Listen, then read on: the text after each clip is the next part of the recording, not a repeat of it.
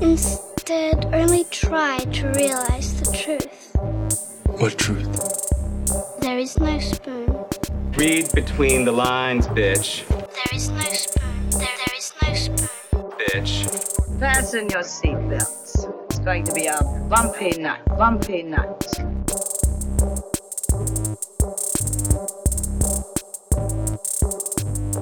Saludos amigas y amigos, yo soy Mario Alegre Femenías Y yo soy Rosa Colón. y esto es Desmenuzando. En el episodio de hoy vamos a hablar de un tema tan rebuscado que Rosa es la que lo va a explicar porque ella fue la que se le ocurrió. Sí. Vamos a estar hablando del State of Cinema, Ajá. este, usando las definiciones de Scream 4 y Scream 5. Algo así. Yo- y como a ella le toca Algo hacer el arte donde pone el título, mete mano, Rosa. Quiero verte a ti hacer con eso, bregar con eso. Pero, anyway, lo hablamos ahorita, lo hablamos ahorita. I'll keep you guys in suspense. vamos a estar hablando de eso. Pero antes vamos a bullshitear. Y nosotros en diciembre hicimos un pacto de que íbamos a leer en el 2022 Más. y que íbamos a utilizar los últimos episodios de cada mes para hacer un update de qué- cuáles son los libros que hemos estado leyendo durante las pasadas semanas. Así que, Rosa, ¿qué has estado leyendo? Pues, long time listeners van a saber que, que estuve peleando con un libro que se llamaba Slice of Cherry, eh, que me gustó un montón, pero el que técnicamente empecé y terminé después de este, ¿verdad? De esta promesa, fue que por fin leí Lovecraft Country, que long, long time listeners will remember, lo compré antes de que la serie de HBO saliera. La serie del 2020, creo que salió esa serie. Con todas las intenciones de leérmelo antes. Y la serie vino y se fue y nunca me leí el libro, pero me lo leí. Y tengo que decir que it's actually pretty good. Ajá, mejor, ¿te gustó más que la Eh, serie? ¿Hace cosas mejor que la serie? O... Yo diría que el libro y la serie se pueden ver como multiple parallel universes porque me gustaron los cambios que hicieron en la serie mucho, que fue que eh, añadieron personajes femeninos y abundaron un poco más en, visualmente, ¿verdad?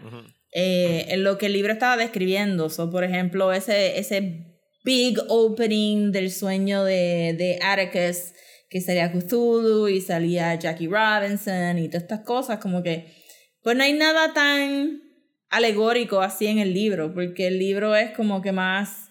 eh, los capítulos que vieron en la serie pues son más como short stories en el libro, o sea, hay, un, hay una narrativa que es lo que le pasa a Atticus en, en este no era Arkham, en Arkham. Lo que le pasa a Atticus en Arkham pasa y todo lo que pasa en la serie pasa en el libro. Lo único que un slightly different, less gross, less fanciful, less sci-fi, es un poquito más grounded en un cierto reality. Y en la serie pues añadieron personajes, me sorprendió mucho. El de la Siren, el de la, este, la Nine Tails de, de coreana, como que nada de eso sale en el libro. Yo siento que la serie como que vio el potencial y abundó, Ujú. Pero el libro sí tiene más de los inner thoughts de los personajes. So, tú acabas conociendo un poco más a Atticus, a George, a Montrose, a Letitia y a Ruby, que en la serie que estamos un poquito más como que corriendo de lado a lado.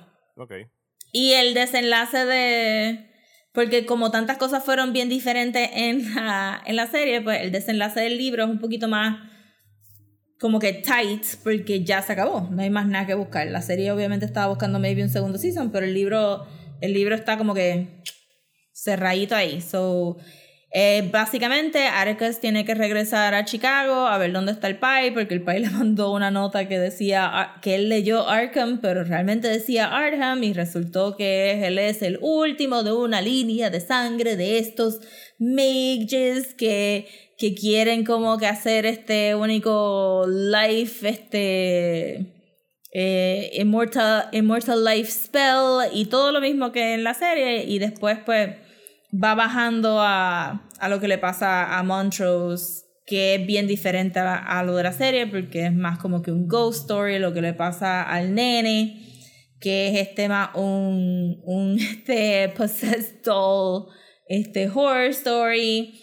Lo de Leticia es la casa embrujada pero no tiene las mismas connotaciones raciales que tenía en el en el thing y todos y lo de Ruby pasa también que ella se convierte en una mujer blanca pero pero todo es slightly different. So ahora parece un poquito más que la serie él haya encontrado el actual libro, libro y haya dicho it's like the same but different. Y es como que it is it is the same but different.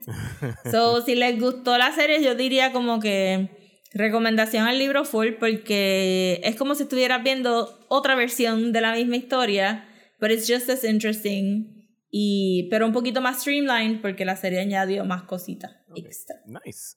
pues eso Yeah, es. I liked it. Eh, ¿Cómo se llama el libro otra vez? Dios mío, estoy Lovecraft bien. Country. Lovecraft Country, estoy bien olvidado y soy mal, rayo. Pues es que es temprano, no he tomado café, yo no tomo café, así que no sé, esa no es la excusa. sí, exacto. Yo no puedo usar esa excusa de la gente que toma café, es que no me he tomado el café. No, yo no tomo café. el Lovecraft, es que ese libro siempre, las el- tanto el libro como la serie, siempre se me confunde si es con- county o country. O sea, las dos veces lo, siempre lo digo mal. Yo- es que me country. Siempre me tilteo. Pues yo, I picked up en diciembre eh, un libro que se llama The Memory Police. Es de la autora japonesa Yoko Ogawa. Y curiosamente es una novela de ciencia ficción que se publicó en el 1994, pero no vino a ser eh, traducida hasta el 2019 o algo así, o sea, al, al inglés. Pero Mario, ¿qué tú quieres? Que la gente lea como que literatura de otros países. What is that? Bueno, pero si no lo traduce, pues yo quisiera saber kanji, pero no, no lo sé. Eh, y me acuerdo que o sea, cayó en mi, en mi radar porque dijeron que, que Charlie Kaufman, el guionista de Being John Malkovich, Adaptation, Eternal Sunshine, etc., iba a estar haciendo una adaptación para Amazon Studios. Y dije, bueno, si a este le llama la Ah. atención, estoy seguro que tiene que tener alguna trama bien Charlie Kaufman. Weird. Eh, y en efecto, eh, la trama se desarrolla, es, es está, es medio Orwellian en la naturaleza de que está escrito, es bien 1984.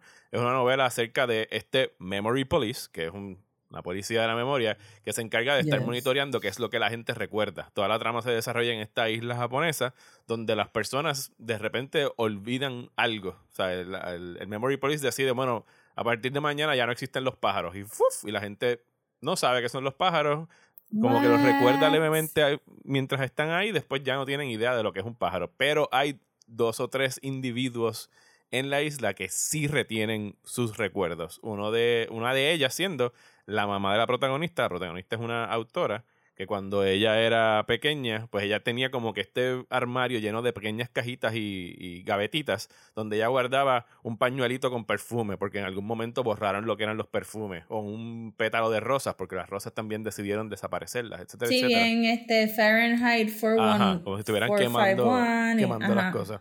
Eh, y entonces hay Memory Police de repente a, la- a estas personas que sí recuerdan, they target them, las vienen, se las llevan and you don't see them ever again. Y entonces esta muchacha eh, eh, está tratando de proteger a- al editor de su libro, ella es autora, y su editor es uno de estos select few que sí retiene los recuerdos, así que tiene que hide him en su apartamento en un lugar donde el Memory Police no lo Mm. encuentre. Y con mucho gusto, o sea, hasta ahora me ha encantado todo, la prosa, la trama, el world building, porque también tiene esta cuestión de que tú estás leyendo lo que está pasando en el libro, pero también estás leyendo lo que está pasando en su libro que ella está escribiendo, y su libro es un reflejo de lo que está pasando en el real world.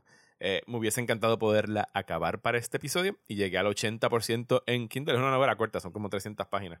Pero eh, en eso llegó el Sundance Film Festival y he estado hasta el cuello en indie dramas y indie dramedies y películas de issues sociales y es como que oh my god alguien haga que un edificio explote por favor porque no paréntesis para Sundance es como que a mí me encantan los festivales de cines porque tienes como que este banquete de películas pero como dije en Twitter los otros días a ningún cineasta le conviene que tu película sea la cuarta de cinco que te has tirado en un día en maratón porque no las retienes. O sea, you're exhausted cuando son ya las 12 de la Sí, noche. es más como que la primera, yay, la última, fuck this. Ajá. O sea, tiene que. o sea, y no es, no es justo con las películas también. Por eso es que yo digo, mira, todo lo que yo estoy diciendo aquí, tómenlo con pinzas, porque esta es la quinta película que veo hoy. Son las 2 de la mañana en fuck movies. ¿Sabes? Ya me apesta el cine, no quiero saber más nada.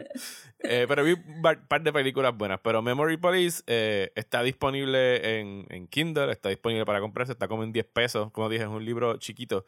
Eh, y va a estar bien interesante lo que pienso que va a estar interesante la adaptación. Eh, creo que han tapped a la directora Reed Morano, que ha trabajado entre otras series en The Handmaid's Tale. Va a estar dirigiendo Mm. toda la. Porque va a ser una miniserie. Esto no. Mm. No pienso que sea algo que deban extender más allá. Eh, y lo va a estar haciendo para, para Amazon. Quisiera pensar que they're gonna keep it Japanese, porque la, la historia es como que bien Asian. No que no puedan adaptarlo y hacerlo como que en una islita en Nueva Scotia o en Oregon o alguna mierda de esas que se inventen. Mm. Pero, o sea, me gustaría que, que re- porque me gustaría que retuvieran, porque la manera como se comporta la sociedad es very Asian. ¿sabes? Y tendrías que adaptarlo por completo a Occidente para entonces pues hacer otra cosa. No sé. Yeah. Me gustaría que lo retuvieran. ¿Ya sabes cuál es el próximo libro que vas a tocar cuando termine este? Por si la gente quiere jump in a este Impromptu Book Club. Eh, pues deja ver. Pudiera decirte que posiblemente el próximo que me lea, que tengo así como que en el radar, es uno que se llama Blonde, de Joyce Carol, Carol Oates, que es una. Como un reimagining o una, una novela acerca de un, un blonde starlet en Hollywood basado en, Mar- en Marilyn Monroe. Porque por ahí también viene una adaptación de la novela. Y así que, eh, sorry, ese es como, yo sé que todo está amarrado a cine, pero es como que de la forma que llegó ellos, como que, ah, mira, van a hacer esto, quiero leerla antes de que salga, porque no me gusta leerme el libro como cuando falta un mes, porque entonces estoy comparando. Necesito que haya como que distancia entre el libro y la película para no estar haciendo ese ejercicio mental de, ah, cambiaron esas cosas, en el libro era mejor. Pues a mí- eh, sí, a mí me pasa lo opuesto, pues usualmente me lo leo después de la película, pero es un chunk después de la película. Sí, como que para tener la película lejitos. Ajá. Pues yo me estoy leyendo ya Horror Store. Ajá, ¿cuál es? Horror ¿De Store. De Grady O. Hendrix. Y es este como si fuera un Hunter IKEA. Oh, nice. Yes. Nice. Also, el libro es como si fuera un Un Hunter como Ikea. un manual de empleado de ese. No se llama Ah. IKEA, obviamente, porque IKEA es un trademark. Este. Pero es como que esta muchacha que trabaja en un IKEA knockoff store. Este. Y entonces, pues, la tienes como que. Los capítulos están interrumpidos por papeleo de la compañía, que tienes que leer o instrucciones, y cada capítulo empieza con la presentación de un mueble, Ajá. Y el mueble sale en el capítulo. O sea, como que. Me gustan Está bien esos libros cute. que, Ya llevo como- que te obligan a comprar los físicos y que le sacan más provecho si son físicos que son Sí, digitales. y que son immersive porque de verdad no puedes, como que tú dices, pues voy a skip it, que va a decir las instrucciones como que, mm, I'm gonna read the instructions just in case, porque si lo puso es importante, so, este, eso está bien cute y me, ya voy como por el tercer capítulo y está bien interesante cómo el store está, o sea, tú sabes como lector como que, Ajá, you guys, it's haunted, pero ellos no saben que está haunted y está bien funny. Eh, y habla mucho sobre, pues, si han ido a la IKEA, si han ido a IKEA afuera o si fueron a la IKEA de Bayamón ya, que tú puedes caminarlo. O sea, hay un propósito de, de tu caminar el IKEA en un orden y en el flow y en el path que ellos te dicen. Y pues el libro explora eso mucho también en, en la manera de, de cómo ella no cuadra con corporate.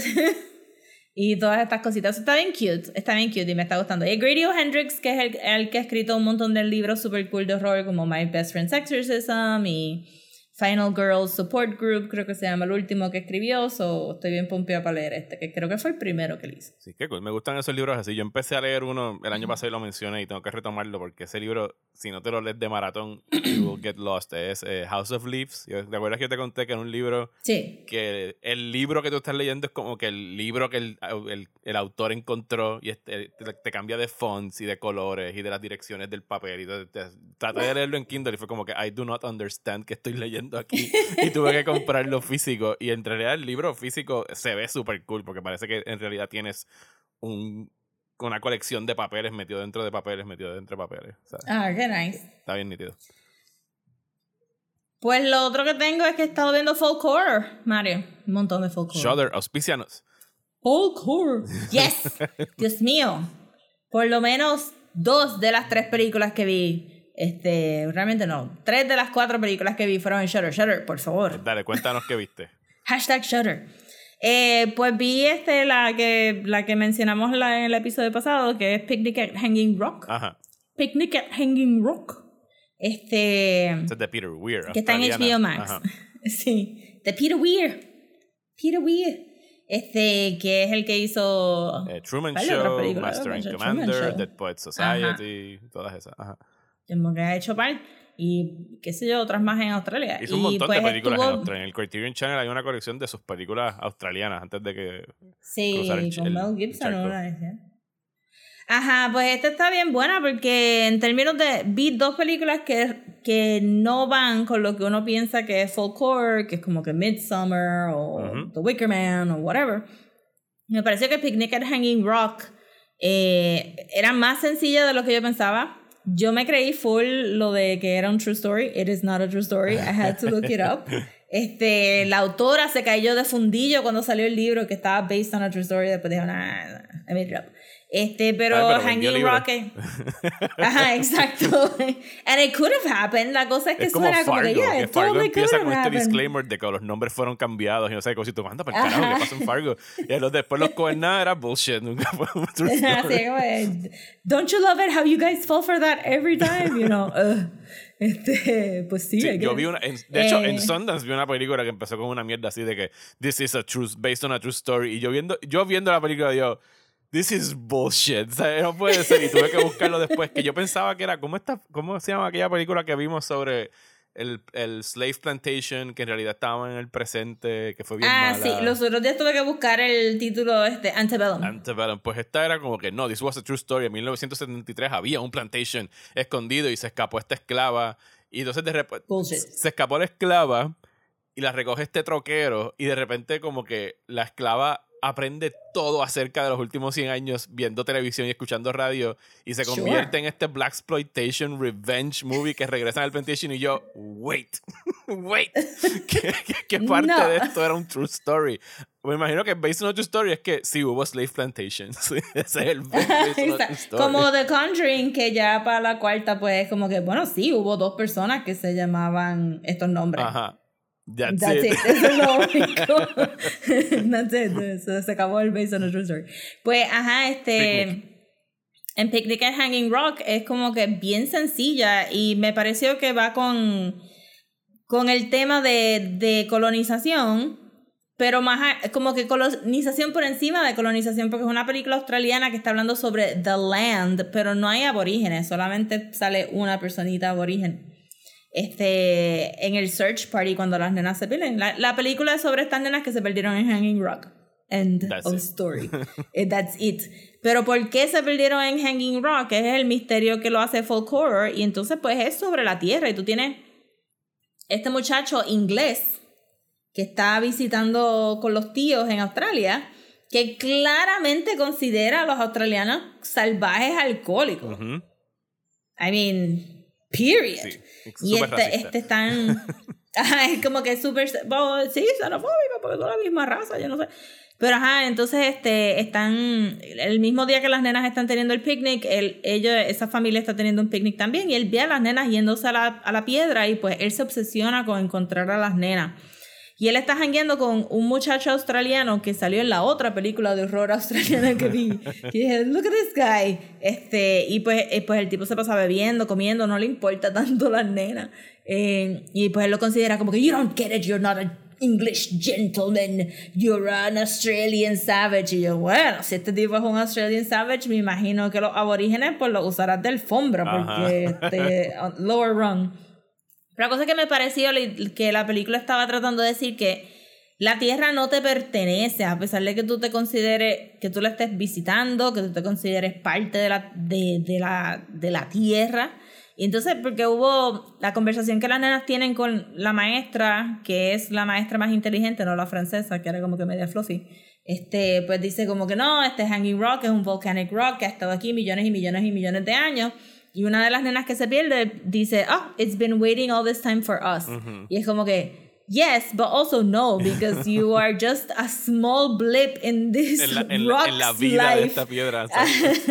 Ajá, entonces pues la película se va en este como que dream sequence de las nenas explorando la, la, la, la piedra y pues en, en eso estuvo como que bien, ahí hay un creep factor de que sí, pues las nenas están pareciendo como que están caminando out of their bodies, ¿verdad? Este, en una tiene un- hay una escena bien bonita de las de como que las cuatro caminando ya sin zapatos y como que de momento las cuatro se caen bien gracefully como que se desmayan en el calor y hay un hay como que un subtheme del calor intenso que hacen esta jodida piedra porque todo el mundo está asqueroso y sudando cada vez que, que trepan por ahí. Eh, la película es media macharrancita, bastante gordofóbica con el personaje de la nena gordita que cómo comentaron tanto que la nena era gordita. Ajá. A lot. Este, y tiene como que un weirdo queer theme ahí de una nena que es huérfana and thereby unhinged, Mario, unhinged. Porque no tuvo Este, parenting. No tuvo parenting y pues está claramente enamorada de una de las nenas que se, que se pierde, pero todo el mundo lo toma como Victorian girl love. Este, you're just Son muy, muy, muy, muy, muy, muy amigas. She just looking for a mother figure in her best friend, you know. Ujú, ujú, ujú. Este, y pero me sorprendió mucho que fuera tan sencillo y que el tema del horror fuera eso, como que tú no sabes dónde tú estás, tú eres nada en comparación a la vida de esta tierra, ya sea en donde sea, y pues me gustó mucho. También me enteré que le pusieron velo Ajá. a las cámaras para crear el, Oh, el el- como que Ajá. flow, el glowy effect que tenía cuando estaban filmando a las nenas. Y pues es media novelerita también, pero está bien, está bien chévere, ¿sabes? Y la otra película que vi, que puedo hablar rapidito de ella, pues fue la que hablamos también, que era La Llorona de Guatemala, Ajá. Que se llama La Llorona. Gente, la de The Conjuring se llama The Curse La of La Llorona. Llorona. Son, son diferentes. Ajá, y la vi y también me sorprendió que era bien corta, bien sencilla. Sí, noventa y pico minutos, y una bien cosa así. ajá, 93 minutos y que es bien straight to the point, como que que te presenta también elementos de colonialismo y que es a través de, del, Sí, el del trauma, diálogo. el trauma del colonialismo.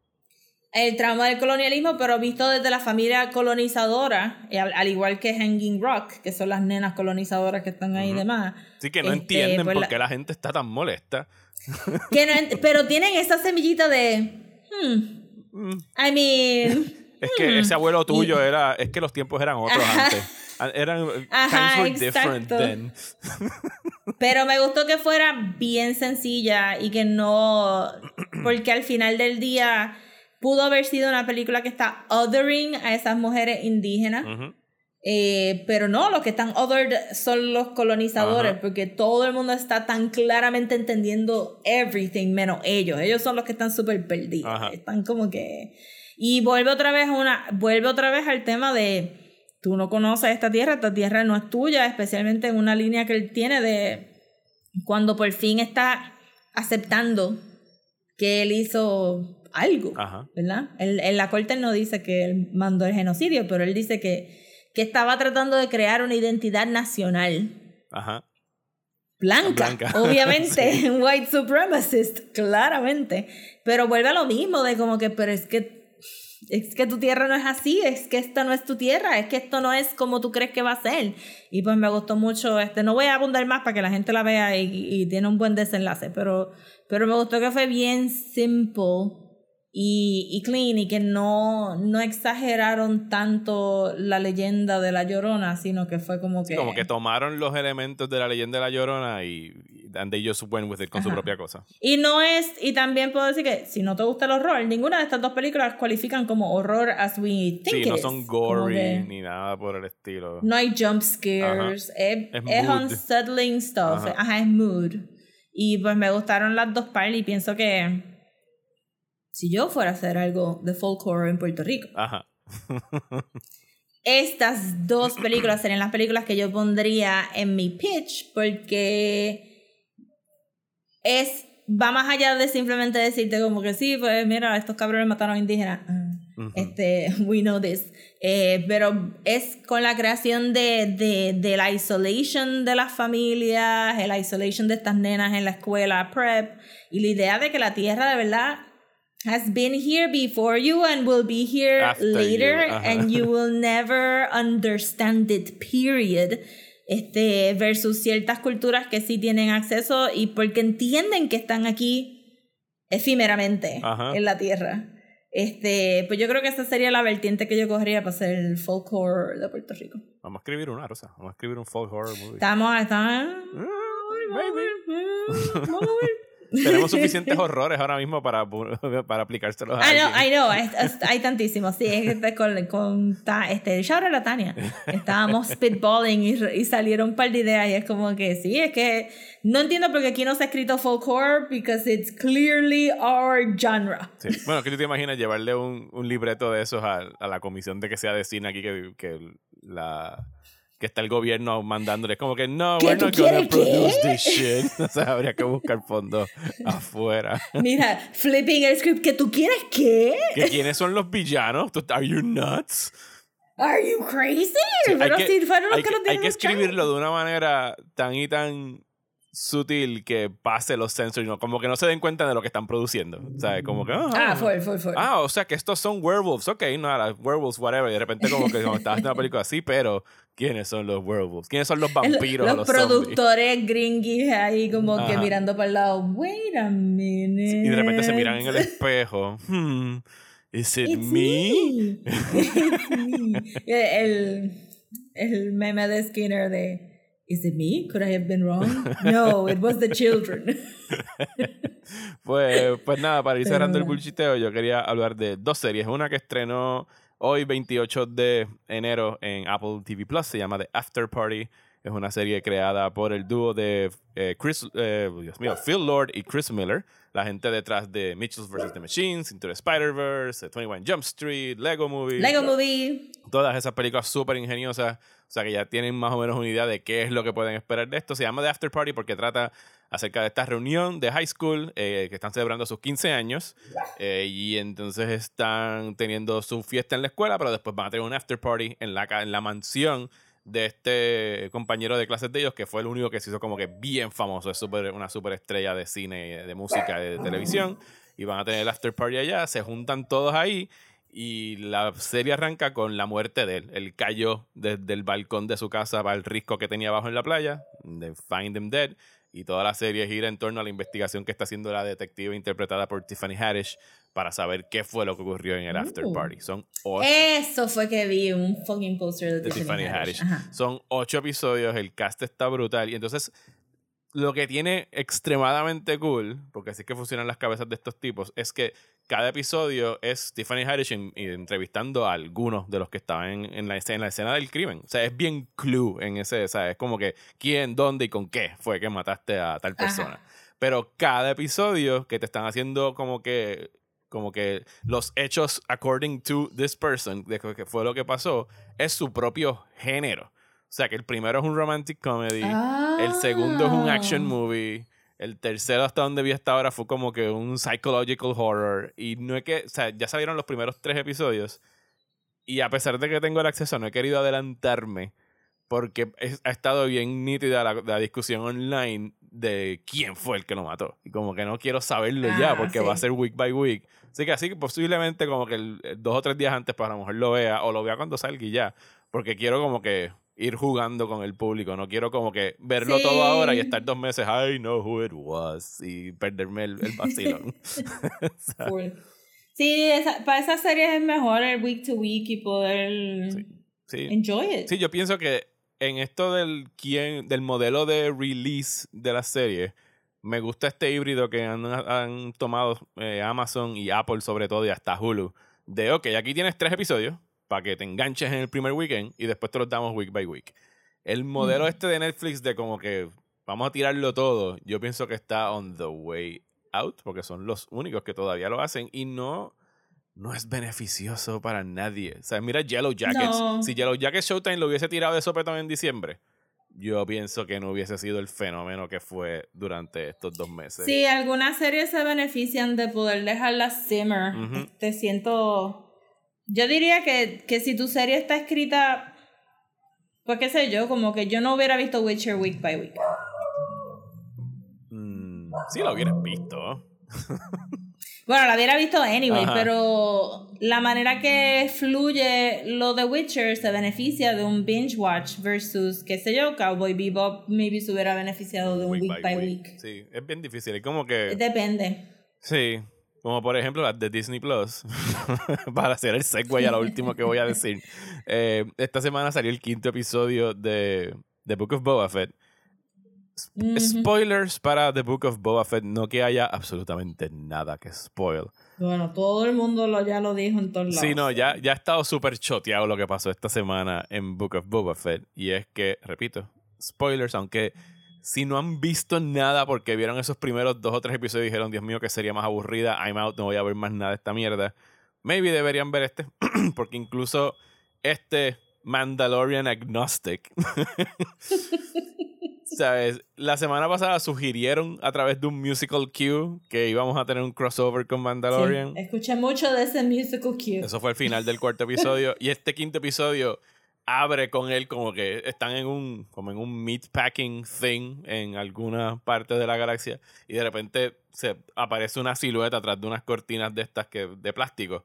Y, ¿sabes? Es un fucking Mandalorian, sabes la silueta, pero no sabes si es Porque hasta en Star Wars Ajá. necesitan refrigerar la carne con este, cortinas de plástico. Eh, pero tú dices, bueno, ¿is it him? Y de repente como que eh, parte así las cortinas, como que, oh my god, es Mando. Y hasta yo, que como que yo no encuentro que Mandalorian sea la serie más entretenida del mundo, dije como que, oh, thank the maker que este cabrón llegó, porque yo no podía con otro episodio de Boba Fett, que ha estado súper aburrido. Y miren, estuvo bien, o sea, estuvo bonito el episodio. Lo dirigió Bryce Dallas Howard, eh, que en realidad es como que la que ha hecho los tres mejores episodios de todos los Mandalorian sabidos y por haber. Porque los dirige muy bien, ¿sabes? En términos cinematográficos y shooting y colores y, y tiros de cámara y todo eso. O sea, está very well shot. Al final del día, esto sigue siendo. Hey, remember this, the series? O sea, es como que todos son como Sí. que te tiraron cosas de Episode 1 y de Phantom Menace y te enseñan este robotcito que sale en un videojuego. Todo es Remember this? Remember this? O sea, en términos de plot, sigue But it's sin the new Star, nada. this is the future of Star Wars. Pero por lo menos hubo algo, porque hubo toda esta conversación alrededor del Dark Saber y como que insinuaron hacia dónde se va a dirigir Mandalorian Season 3 cuando sea que, que la hagan. Que es como que, well, at least there's something very small happening, contrario al- a la trama de Boba Fett que ha sido toda como que...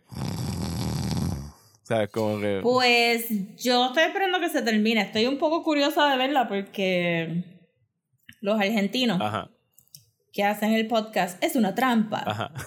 Este, están están este, desmenuzando los episodios y, y se, la muchacha Fiorella se ha ido en un viaje completo que esto es un libro de la Biblia y que él es Moisés. ok. Que por eso que se llama The Book of Boba Fett, Ajá. porque es este The Book of Paul, The Book of whatever, y que y de verdad que tengo que decir que es un compelling argument de él viene a liberar ciertas tribus, a unificar un pueblo y todos los episodios que ha pasado ella dice, mira, pero es que porque aparentemente hubo un episodio donde él tuvo una visión eh, y pues ella dijo, pero es que Moisés fue a hablar con un árbol prendido en fuego y este Y era, un, y era con- un árbol. Ajá.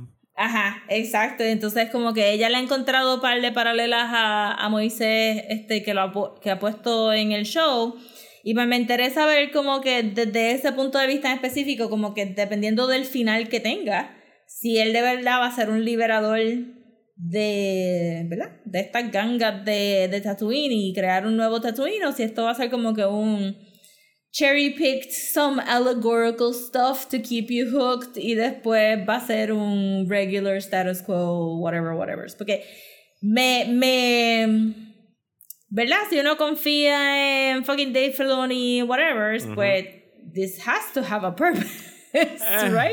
I guess. Pues, ajá, eh, pues, pero me gustó que ella, lo- ella lo, y lo encontró rápido, como que desde la primera, como que ellos habían visto creo que los primeros dos episodios en el primer, en el primer podcast episodio y ella estaba ahí como que, esto es Moisés, gente, chequense esto. Y pa, pa, pa, pa, pa, y lo, y lo cuadró ahí súper bien y yo, ok, voy a esperar al final a ver qué pasa. Estoy bien curioso qué van a decir sobre este episodio porque ellos son bien, como que, son igual que nosotros, como que...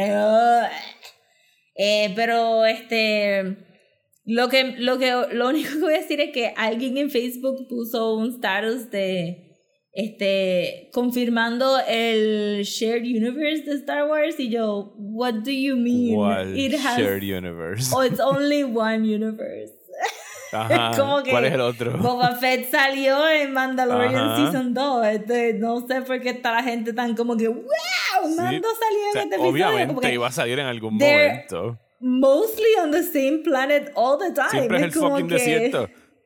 de milagro no se encontró con 50 otras personas de que salieron en Mandalorian. Ese hombre nunca se fue de Tatooine. Este. So, sí, me pareció gracioso la reacción de todo el mundo, pero bueno. Estoy pendiente para el final y ver si de verdad va a ser como que algo bíblico o algo Veremos. silly. Quedan dos episodios. Eh, pienso que alguno de ellos, si no el último, lo va a, redirigir, lo va a dirigir Robert Rodríguez, que ha dirigido los peores episodios de la temporada hasta ahora.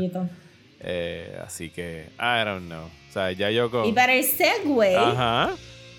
¿tú sabías que Robert Rodríguez dirigió la primera de Stab? I did not know that. Well, he did.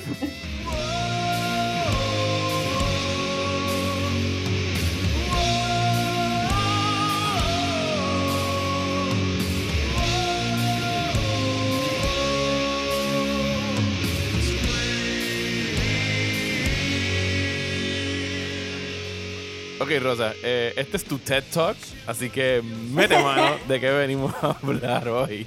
Eh, partiendo Pues de. Scream. Realmente fue que fui a ver Scream 5. Ajá. Que no estaba planeando verla en el cine, pero me dio cosita porque yo he visto todas las de Scream en el cine, incluyendo la 4. Eh, yo vi la Este, 1 y la for better or for 4. worse. Y creo que mencioné en un bolsito que vi las secuelas en estos días. Sí, ahora y me sí. gustaron. Which sea, is insane. Ajá, sí, I don't know. Ajá. No he visto la quinta. Yo creo que ya a estas alturas esperaré a que salga en streaming. Porque debe estar saliendo como en Ah, dos yo semanas. pensaba que la habías visto. No, no la he visto. Pero me la puedes contar. I don't care. Ok. Pues spoilers para la 4 y la 5. So, realmente quería hablar de las de Scream, pero no quería hablar de la 1, la 2 y la 3 porque se han hablado mucho y para mí la 1, la 2 y la 3 es un perfect story. O sea, es un cerradito. Sí, porque empiezas con Sidney y dicen- acabas con la, hist- y, y la muerte de su mamá y acabas la tercera con qué pasó con su mamá. En, Ajá, es- eh, o sea, para mí la tercera, porque sé que mucha gente no le gusta, supuestamente fue la, es la única, eh, digo, era la única que no había escrito Kevin Williamson, porque supuestamente estaba muy busy con Dawson's Creek, y pues la gente siente que el tone está off. A mí me gustó mucho la tercera y siento que ese reveal, spoilers para una película desde hace millones de años, spoilers para todas las de Scream, you guys. 22 años desde Este, la última Scream. Ajá, 22, pues que ese spoiler de, de que Stu y, y este. ¿Cómo que se llama este? Sí, no sé suficiente de Scream para ayudarte. Sorry, Billy. Loomis. Sí, este que, que, la, que la motivación de Stu y de Billy no era solamente las películas, era que el half brother de Sidney les había enseñado el video de, de la, del papá de Billy este, teniendo un extramarital affair con la mamá de Sidney y pues eh, fue más o menos el que los empujó a cometer todos estos things que estaba bueno porque tenía toda esta crítica del casting couch de Hollywood blah blah, blah. So, esas tres películas move them to the side vamos a hablar de Scream 4 y de Scream 5 porque son las outliers y, y creo que en el periodo de que salió Scream 3 a la Scream 4 pasó algo en las películas y que Scream 5 simplemente eh, abunda más en, en lo que nosotros estamos consumiendo como, como cine. Eso es como que en la 4 se habla mucho de los reboots y se supone que la 4 fueron reboots. Si te recuerdas. ¿Te recuerdas que, que hasta empieza con... O sea, a mí se me había olvidado tantas cosas de la 4, pero que empieza con un... Como tres principios diferentes. Ajá. Porque empieza con las nenas en Stab 6 siendo matadas Ajá. y después The Camera Pulls Back y es este Anna Paquin y este Kristen Bell Ajá. está hablando y ese era el beginning de, de Stab 7 y entonces la nena dice but that doesn't make any sense porque entonces todas las películas para atrás son y es como que it's, they're right it doesn't make any Y no se supone que tenga sentido tampoco, porque así funciona el horror muchas Ajá, es veces. como que exacto, pero entonces vuelven y matan a estas nenas. Y que, que la premisa de, de, ¿verdad? Eh, de Scream 4 es que como es un reboot, las reglas son diferentes y que las reglas del reboot son como que new characters que traigan los que, que traigan los legacy characters. Pero no son absolutamente necesarios los legacy characters. Eso fue lo que yo entendí. Y, y que la- los stakes are higher. Y ellos mencionan todas estas otras películas completamente forgettable de, de reboots que se hicieron en ese periodo de horror, ¿verdad? Ellos mencionan Friday the 13th, mencionan este Nightmare on Elm Street, este My Bloody Valentine, que a mí se me había olvidado que habían hecho un... En 3D. Yo, yo fui a ver esa película en 3D. Ajá. como que, ajá, este, menciona este Texas Chainsaw Massacre y hubo como que un montón de, de como que, oh my god, tenemos que rehacer estas películas, pero, pero son actual reboots, donde we're just going to change a little bit. Y ah, The Hills Have Eyes también hicieron un reboot. Todas las este, películas de los 70s y todas early las 80s. películas. Pero entonces, eh, y eso estaba bien, como que para los efectos de Scream 4 estaba ahí como que early 2000s y tenían como que Gail, Gail usa los webcams más grandes que yo he visto en toda mi vida para tratar de hacer un stealth.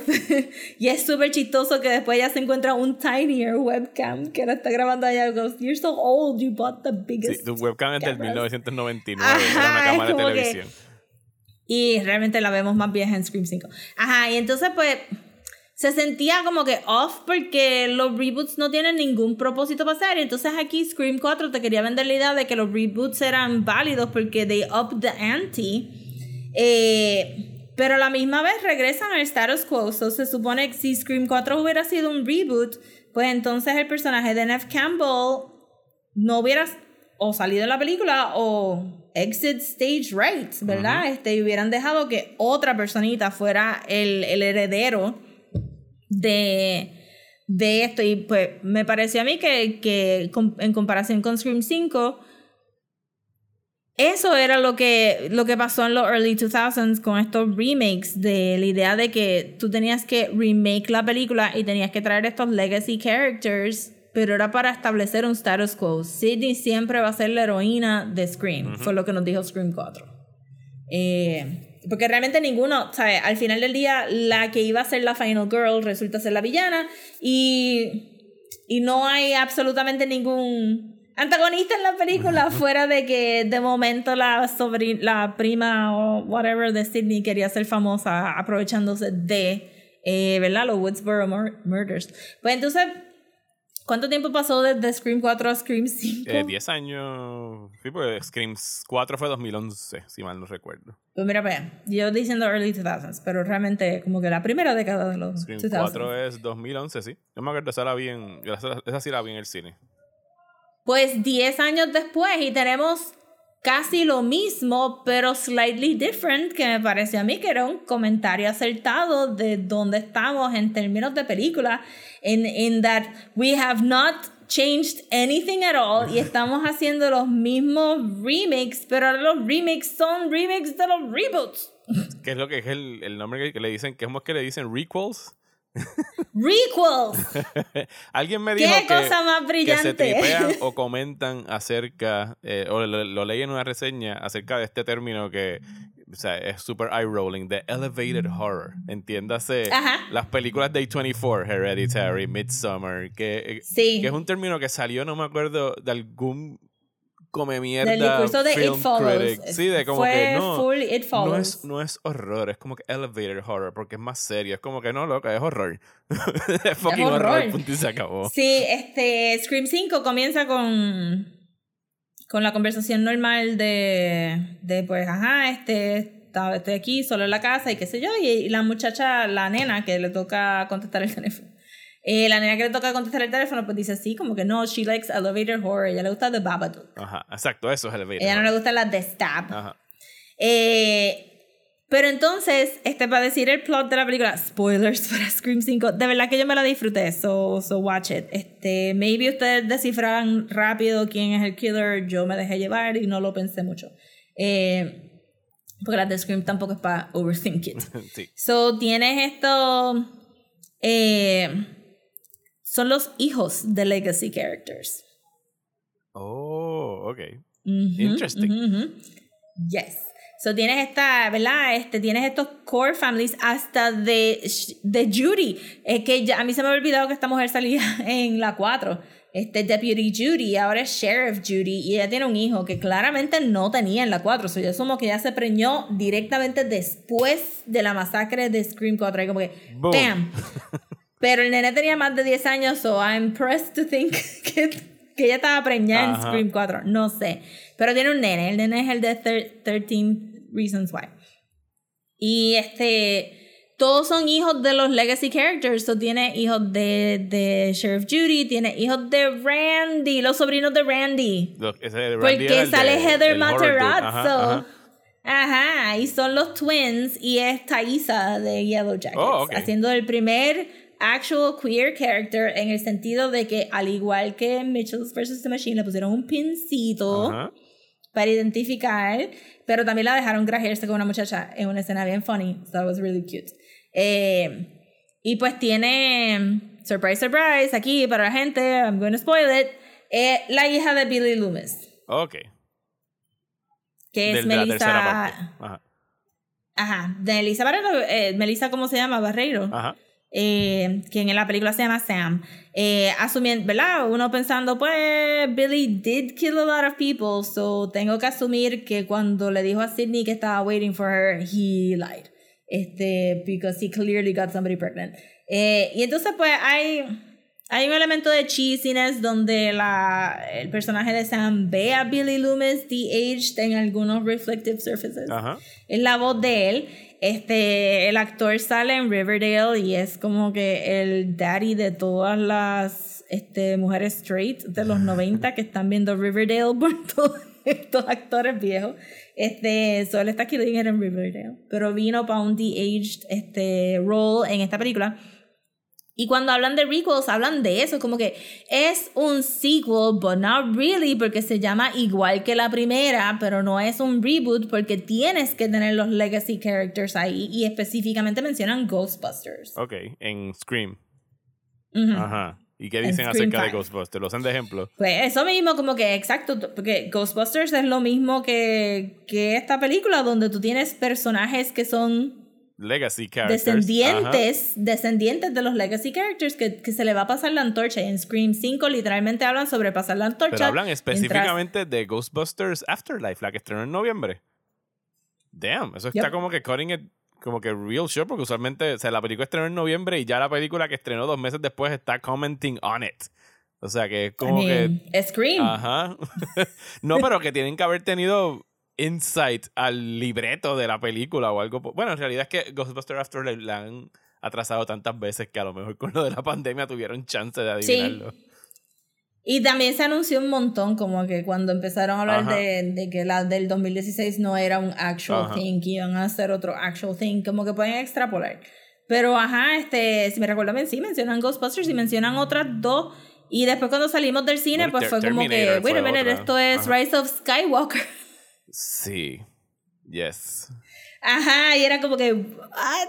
Es verdad. Y entonces, siento que, que estas dos películas en 10 años nos están diciendo, "We- mira cómo nos cogieron de pendejo. Nos cogieron de pendejo porque nos están dando el mismo reboot que nos dieron hace 10 años atrás, que no pegó, porque Scream 4 no pegó. Ajá. Pero ahora te lo estamos vendiendo con otro, en otro requel package donde sí subimos los stakes, porque estos son los directores de Ready or Not. Los kills están super gruesome, como que knife through the cheek gruesome. Nice. Ajá, como que todo el mundo en el cine está. Eh, pero ya en un requel hay un, un concerted effort de pasar la antorcha. Ujú. So, un legacy character tiene que morir. Sí. O eh, como en el caso de Ghostbusters, pues tienes que aceptar que un legacy character se murió. Sí, más o menos lo O que hacen. este- y es algo que han hecho. Y que hay, y que hay una traducción, una tradición, perdón, en el horror. Ocurre en esa película de. En la tercera Nightmare on Elm Street, cuando matan a Nancy para entonces darle el batón a, a Kirsten o a Alice, si no me acuerdo, es donde están pasando Sí, el era- a Patricia Arquette. A Patricia Arquette. Ajá. Sí, pero, pero se podría decir que un requel Ajá. sería A New Nightmare. A New Nightmare, exacto. Digo, Ajá. Nightmare es más bien lo que estaba tratando de hacer ya Wes Craven antes con el meta commentary de la película dentro de la Sí. película. Pero traen a Nancy, tiene que haber un bigger stake, ¿me entiendes? Como que Bueno, Es eh, eh. Terminator Dark Fate también aplica eso, porque está saliendo del old. Terminator para tener un new Terminator. Sí, hay un, hay un Ajá. término que hay un, un crítico, un muchacho que se llama eh, Matt Singer, que él, él coined de hace unos años, que se llama el Legacy Sequel, porque tienes como que el Legacy ah, Well, ahí, puede- ahí puedes meter a todos, eh, a las Terminators, a estas Halloweens, a las Candymans, que es como que sí es una secuela, Halloween. pero también es un reboot y también es un. O sea, es como que todo este paquete. y se llama y igual se que llama la igual, primera. Y le dejamos el mismo Y nombre. se llama igual Ajá. que la primera. Sí, sí, sí, sí, sí. So me pareció bien fascinante porque realmente es la evolución de estos 10 años de estar consumiendo tan la misma mierda over and over and over. Sí. Repackaged con, con un poquito de nostalgia, pero ahora es más insidious porque te, sabes, se dieron cuenta, no te puede mostrar los mismos actores, porque no está, no está creando la misma conexión emocional. Tú tienes hijos ahora, so tú vas a llevar a tus nenes a ver el requel de esta película, porque la película le están pasando la antorcha a los nenes y los nenes van a llevar a sus hijos. Es como Pero que, que son unas un- decisiones raras porque le ponen el mismo nombre. Pero no puedes verla sin haber visto las anteriores porque no le vas a sacar ningún No. tipo de provecho. Entonces, es, todo es una cuestión de marketing porque los estudios no quieren poner Scream 5. Porque hay gente que va a ver Scream 5 y va a decir, ah, pero yo no me acuerdo, Yo no he visto, visto la ajá. 4 y no me acuerdo de la 1 y la 3, así que fuck it, no voy a ir. O sea que le pones Scream para que las generaciones nuevas digan, ah, esto parece algo nuevo. Las generaciones viejas digan como que pues esto parece que es, o sea, yo puedo ver ahí a Courtney Cox y a Campbell, esa gente, o sea que parece que están Ajá. trayendo otra vez a los characters. y Entonces tratas de como que engañar a los dos públicos para que vayan Pero a es ver tu algo que pasa en estos últimos 10 años, porque Scream 4 tenía el 4 en el título, Ajá. porque la A era el 4. Ajá. Y aquí fácilmente la S Scream pudo haber sido el 5. I know, lo he, lo he hecho como mil veces ya, como que es 5, Screams, es como que, ajá, pero fíjate, y me pregunto hacia dónde vamos a ir con esto cuando ya estemos haciendo Requels de los requels. requels. Scream lo, eh, de los tenés por seguro que Scream lo va a hacer y lo, lo verá agarrar de alguna manera. Oh, fue, fue, fue, fue. Pues, este, en esta, en esta película, Thaisa de Yellow Jackets, Ujú. este, ella tiene un nombre muy bonito, al cual no lo me voy a recuerdo. buscar para en lo que tú sigues hablando. Sí. Thaisa de Yellow Jackets Eh, no es. no es Thaisa, no se llama Thaisa, tiene tres nombres este, en su nombre, pero ajá, y ella es actually, es, ella es queer, ¿verdad? Ella es Ella super se llama sí. eh, Jasmine Savoy Brown. Jasmine Savoy Brown, mi latest crush. Ella hace de la Randy en la película. Ahí es la so, experta en eh, son- horror y todo eso. Ella es la experta en, y de verdad que si les gustó mucho el personaje de Young Thais en Yellow Jackets, recomiendo que vean esta porque she is having the bestest fun. Como que ella está súper pompeada de estar en esta película y ella es la que le canta a todo el mundo porque este ya para un requel, pues tú tienes que, que olvidar los nuances del juego de Scream. Y tú tienes muchas escenas aquí donde, bueno, pero es que tú puedes ser el. eh, El tú killer, puedes ajá. ser la persona que mataste, qué sé yo. Y, y pues hay, este, hay un juego bien chévere que ella hace con como que, well, you're not, you're too boring to be the killer. O claro que yo sería un suspect en este caso. Like, I know the rules, ¿verdad? Entonces, este, le gusta mucho el legacy de su tío, como que en en, una, en la última, en el tercer acto, ella está viendo Stab, la escena de... Cuando matan a, de personaje. matan a Randy en Stab, porque estoy segurísima que no quisieron darle mucho dinero a Jamie Kennedy para, para que saliera. Salen fotitos de él en todos lados, pero no sale él. Y pues, este, y es- y le queda bien adorable. Este, pero me pareció que era como que, man, this is a little bit depressing porque esa idea de los requels realmente es este repackaging tus emociones una vez más para que conectes con esta con estas franquicias porque ya tú no eres el teenager que está en peligro. Eh, ¿Verdad? En Scream, Ujú. tú no eres parte del click de los teens, este, aunque ninguno de ellos son teenagers. No. Eh, They're 20 year olds. pero tú eres, este, tú eres ya el legacy character que está viendo estos personajes nuevos en esta franquicia que a ti te gusta y pues cómo te van a, cómo te venden la idea de pasar la antorcha para que tú quieras ver Scream 6 y no salgas gritando como la gente empezó a gritar en Ghostbusters 2016 que, que era como que this is too different, blah, blah, blah. Pero no es la misma manera que te hacían el reboot en el 2011 porque eso ya es too boring for us. Nosotros no queremos ver la misma película, pero queremos tener ataduras a la película nueva. Y es como que, oh my god, nunca vamos a tener una película nueva ever Again. de estos estudios. No. Ever again. No, no. ¿No? Ya todo, todo es un reboot of a reboot de un sequel, de un IP. O sea, eh, sí, ¿no? Ese es el estatus actual del cine comercial. Y yo diría como que la, la conversación de que se da en Scream también y que, y que you caught on quick de el elevated horror es que no es que It Follows y The Babadook y todas estas otras películas, este, Get Out, este, I got five on it. ¿cómo se llama? Like a five on it. La otra de Jordan Peele Ay, Us. es de Us y la que viene por ahí Nope. Ajá. Este no es que sean elevated horror, Es it's es just original that they're horror. not franchises. original horror. no son franchises. Ajá, Porque tú y- pensarías y, pienso, que hace. O sea, si Us hubiese salido hace en los 90s, habrían cinco Us ya hechas, de seguro. Ajá, exacto. Exactamente, y una sobreexplicación de quiénes son los tethered y todo también. La... Pero, ajá, me pareció que, que, que la conversación de horror basada en estas dos películas y en lo que dicen está como que un poquito no yendo hacia el lado que uno de- que debería de ir, porque la razón que a uno le gusta Midsummer es porque it's new Ajá. y porque no va a haber otro Midsummer y porque tú, si quieres ver el mundo de Midsummer, you just rewatch Midsummer. No estás esperando que en cinco años hagan A24 otra saque. Midsommar. Ajá, y que no estoy esperando que dentro de 15 años la hija de Florence Pugh tenga que hacer el recall de Midsummer. este, porque no, entonces fue, pues a la misma vez quiero más Screams, especialmente con estos personajes que sobrevivieron. I'm not gonna get into it. Eh, de verdad, véanla, está súper cute y, y fun. Eh, y, lo, y lo dicen muchas veces, como que Stab is supposed to be fun. Ajá. No se supone que esté pensando mucho en Stab, ¿verdad? Y Stab es Scream. Eh, pero me parece a mí que, que la gente que está masticando esto de si deberíamos de tener más requels y reboots está missing the point entirely de por qué uno todavía habla de It Follows y de Babadook y de Get Out versus este consumir constantemente estas otras películas que son franquicias de franquicias de franquicias porque Sí, spin-off, spin-off. final del día a mí me gustan los de Halloween, pero- Todo eso, ajá. Ajá, eh, exa- y The Conjuring sí, ¿verdad? Que, que también es otra franquicia que horror fans como que flip their nose at it for some reason, como que, well, it's not, eh, pero it's new. Ajá. Ajá, y está built para que cada película sea nueva, pero tú ves algo como Halloween, que a mí me gustó, pero es como que Halloween, Halloween Kills y Halloween Ends, y es como que, stop it. Ajá. Y en Y 10 eso es años vamos a tener Halloween otra vez con el nombre pelado. Y va a ser un recall de un recall. Y no van a tener a quién más matar porque Jamie Lee Curtis no va a durar mucho más. ¿Tú sabes por qué nos Y encantó eh, Malignant? Entre las muchas virtudes que tiene Malignant.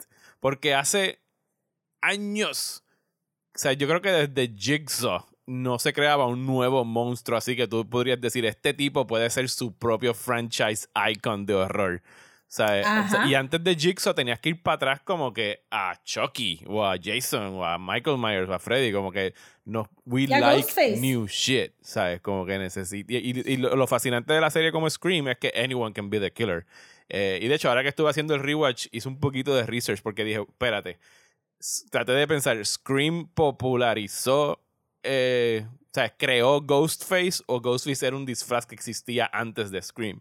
Y efectivamente de- había existido antes de Scream. O sea, Ajá, el hecho de que fuera un disfraz que tú podías ir a comprar a Walgreens es lo que lo hacía tan, tan nítido, el que fuese un disfraz Ajá. cualquiera.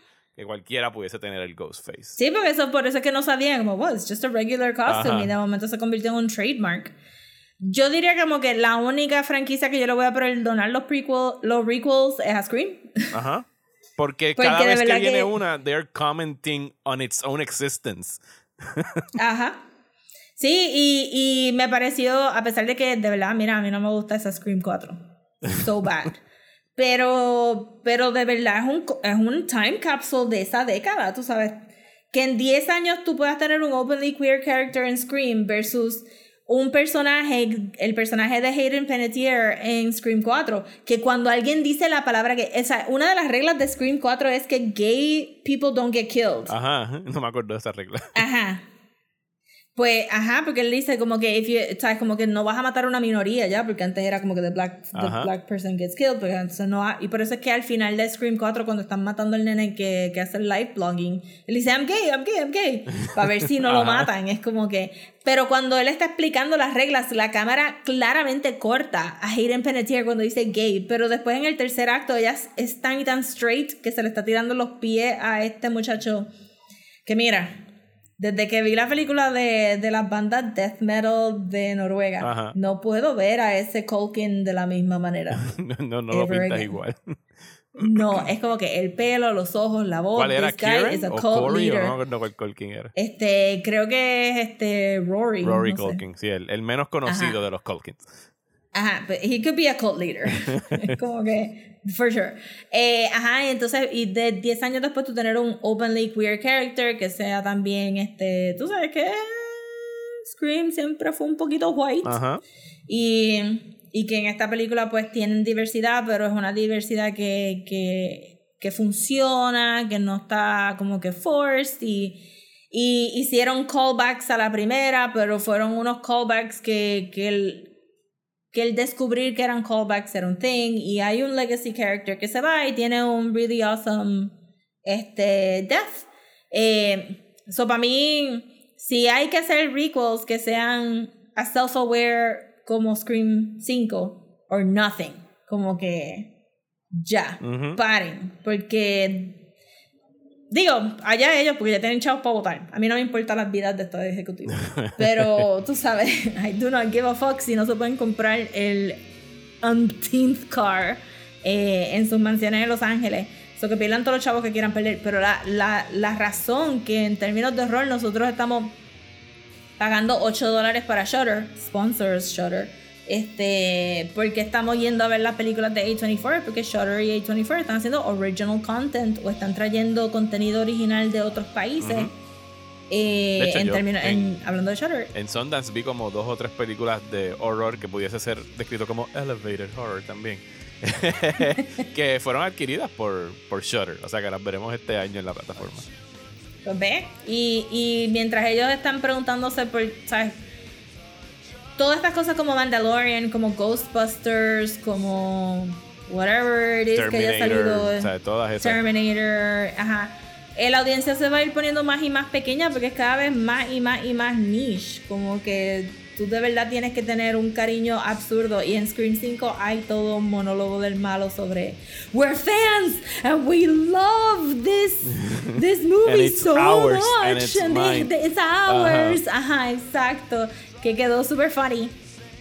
Eh, pero la realidad es que, que mientras tú piensas que mucha gente está viendo esta estas películas, but they're really not. Son como que the same people apegados a esta nostalgia y, y willing to go a verla, which is fine, porque para eso es que se supone que haya variedad, para que todo el mundo tenga algo que ver. Pero después están las mismas personas que están yendo a ver estos requels no pueden estar throwing their hands in the air, super confused, porque la gente todavía está hablando de Midsummer y no están hablando de la última de Ghostbusters. Ajá. So, eso fue lo que le saqué a de Scream. Están como que regajen todos los streaming services. Pude ver Scream 4 en Showtime. eh, porque todavía lo tengo ahí de gratis por Y la Yellow 1 Jacket. la uno y la 2 están en Peacock. La 3 creo que está como que en Limbo o en Stars o algo por el estilo. Algo así. Este, yo diría como que si hace un ratito que no han revisitado las de Scream, do it. Y yo cuan- Do it. tan pronto vea la quinta, cuando salga en streaming próximamente, pues I'll chime in with my comments on it.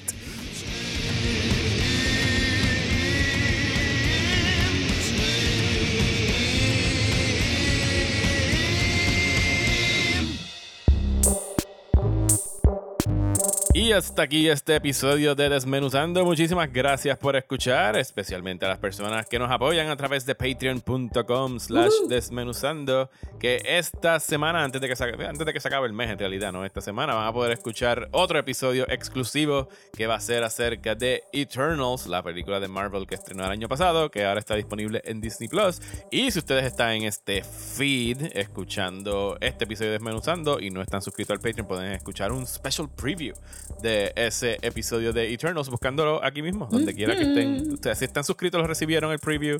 Y si están en Spotify, pueden buscar el preview o en Apple Podcasts, en donde sea. Eh, así que muchísimas gracias por el apoyo. Regresamos la semana que viene con algún tema que nos sacaremos de la manga por hacerle whoop, whoop, el plug al, al, otro podcast de Rosa. Sí. Plug, plug de la manga. Eh, así que pendientes a nuestras redes sociales, Rosa, donde nos pueden seguir. Nos pueden seguir en Instagram como desmenuzando, en Twitter y Facebook como desmenuzandopod y si nos quieren mandar un email lo pueden hacer a desmenuzando el podcast a gmail.com. A mí me encuentran en Twitter e Instagram como Mario Alegre. Y a mí me pueden seguir en Twitter, Instagram y Facebook como at. Muchísimas gracias y hasta la semana que viene aquí en Desmenuzando.